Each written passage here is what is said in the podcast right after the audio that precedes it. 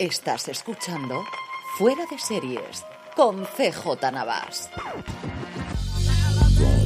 Bienvenidos a Streaming, el programa diario de Fuera de Series en el que un servidor, CJ Navas, te trae las principales noticias, trailers, estrenos y muchas cosas más del mundo de las series de televisión. Edición del jueves 6 de octubre y hoy es un gran, pero que grandísimo día para los aficionados a las comedias. Y es que tenemos dos noticias de bastante importancia. La primera de ellas, Fraser, por fin, por fin, 19 meses después de que Paramount Plus anunciase que estaba interesada en hacer una continuación y casi cuatro años después de que en un ya lejanísimo 2018 Kelsey Grammer y Cervese Studios se juntasen para ver qué posibilidades habría de volver a resucitar el personaje, pues como os digo, Paramount Plus ha dado luz verde a la continuación de Fraser, de la que por cierto poquita cosa sabemos a día de hoy. Sabemos que nos narrará la siguiente fase de la vida del psiquiatra Fraser Crane en una nueva ciudad y que por ahora no se espera que los miembros del elenco original, ni Niles, ni Daphne, ni Roth, ni ninguno del resto de los personajes se sumen al elenco habitual, pero sí que no se descarta que aparezcan como actores invitados.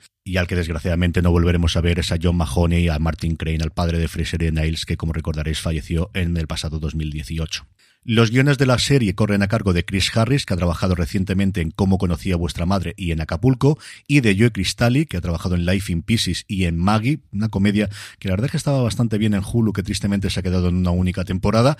que durante un tiempo tuvieron una cuenta de Twitter en la que inventaban nuevas aventuras de Fraser y parece que eso les ha dado el trabajo. Algo similar a lo que ocurrió con el showrunner de Lower Decks, que durante un tiempo tuvo una cuenta de Twitter que se llamaba La Octava Temporada de la Nueva Generación, la que contaba aventuras de una hipotética y ficticia octava temporada de Star Trek La Nueva Generación y a partir de ahí, pues ahí está de showrunner y de co-guionista en alguna de las series actuales de Star Trek. Teniendo la luz verde ahora, yo no la esperaría antes de mitades del año que viene. Veremos también para Plus cómo quiere encajarla. Veremos, yo creo que sí, que para entonces ya tendremos aquí Sky Showtime y la podremos ver en España. Y veremos sobre todo si estará a altura de la original, que recordemos que fue un spin-off de Cheers, que es donde apareció por primera vez Fraser Crane como personaje, que duró 11 temporadas, ni más ni menos, en la NBC y ganó hasta 37 premios Emmys, incluido 5 premios consecutivos a mejor comedia entre el 94 y el 98.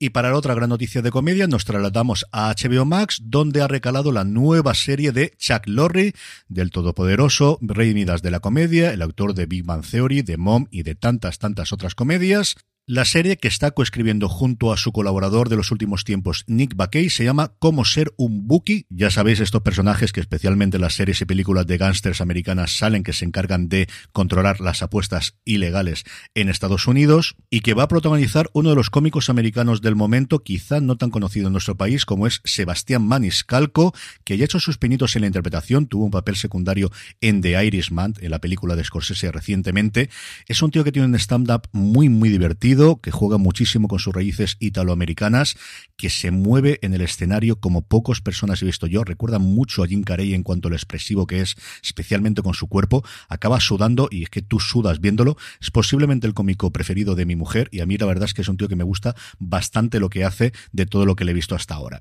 En la serie Maniscalco va a interpretar al buque del título, un corredor de apuestas veterano que lucha por sobrevivir ante la inminente legalización de las apuestas deportivas que se está produciendo en el país americano, con sus clientes, con la familia, con los compañeros de trabajo que cada vez le dan más problemas y para mantener un estilo de vida que cada vez es más complicado en el Los Ángeles actual. Cambiando totalmente de tercio, nos venimos a España y hablamos de drama, de drama real, de drama documental. Los ocho de Irak. Hoy ha presentado esta serie documental Movistar Plus, que se estrenará el próximo 10 de octubre y que cuenta la historia de los ocho agentes del Servicio de Inteligencia Español que sufrieron una emboscada en Irak en 2003. La serie ha sido creada y dirigida por Fátima Llanes, es una colaboración de Movistar Plus con 100 balas e incorpora, como últimamente es habitual en las series de documental de Movistar Plus, entrevistas, testimonios, documentos del momento con recreaciones dramatizadas que han sido dirigidas por una de las personas que yo más interés tengo en todo lo que hace en España, como es Israel del Santo, el autor de Conquistadores Adventum,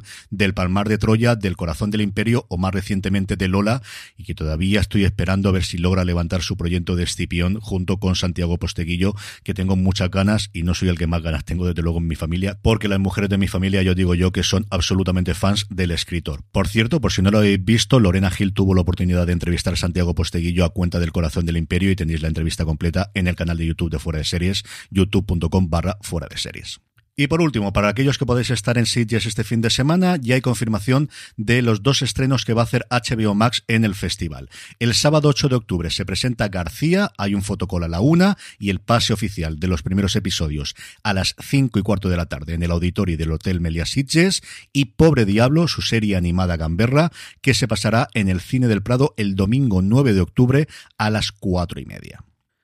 En cuanto a trailers, empezamos por El escritor fantasma, la serie familiar de Apple TV Plus, ganadora de un Emmy, que se estrena el próximo 21 de octubre. Ya tiene el tráiler de la tercera temporada, que como todas las anteriores se basa en clásicos de la literatura. En este caso es El mago de Oz y La telaraña de Carlota, entre otros libros. Si no lo habéis visto nunca con los críos, de verdad que vale la pena. Y por su parte Netflix ha mostrado el tráiler del volumen 3 de Misterios sin resolver, que se estrena de nuevo de una forma extraña para la plataforma. Se estrenará en tres días, 18 de octubre, 25 de octubre y 1 de noviembre. Cada uno de estos días, tres episodios distintos de estas series con muertes inexplicables, desapariciones desconcertantes, extraños fenómenos paranormales, producida por la productora de Stranger Things. En cuanto a estrenos, hoy es un día tranquilo, mañana no lo será, yo digo yo que no, pero por hoy solamente nos llega Transport a Sundance TV, un drama finlandés seleccionado de la sección internacional de Series Manía, que nos presenta tres historias entrelazadas. La de una profesora que encuentra un microchip en comida para bebés,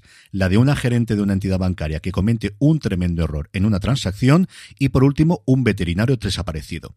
Con esta premisa, la serie ahonda el mundo del blanqueo de capitales, el fraude alimentario y el transporte ilegal de caballos por carreteras y fronteras de Europa. Y terminamos con la buena noticia del día, y es que hoy jueves a las 10 de la noche, en la 2, se estrena el último episodio del comisario Montalbano que estaba todavía inédito en la televisión en abierto en España. Se llama El método Catalonati en el que Montalbano tendrá que investigar el asesinato de un artista y fundador de una compañía de teatro. Un episodio que además fue dirigido por el propio Salvo Montalbano, por Luca Zingaretti, que asumió la dirección de los tres últimos episodios de la serie después de que el director de la serie desde sus comienzos, Alberto Sironi, falleciese.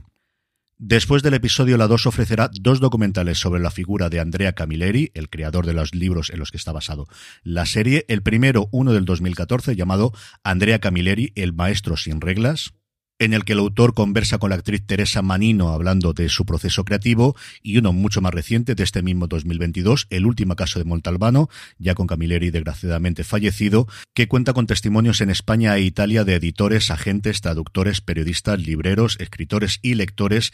indagando acerca de las claves del éxito que llevó a Andrea Camilleri a ser el escritor más popular de Italia con el cambio de milenio y escribir La friolera de 33 libros. Y con esto terminamos por hoy. Volvemos como siempre mañana para despedir la semana. Gracias por escucharme y recordad, tened muchísimo cuidado y fuera.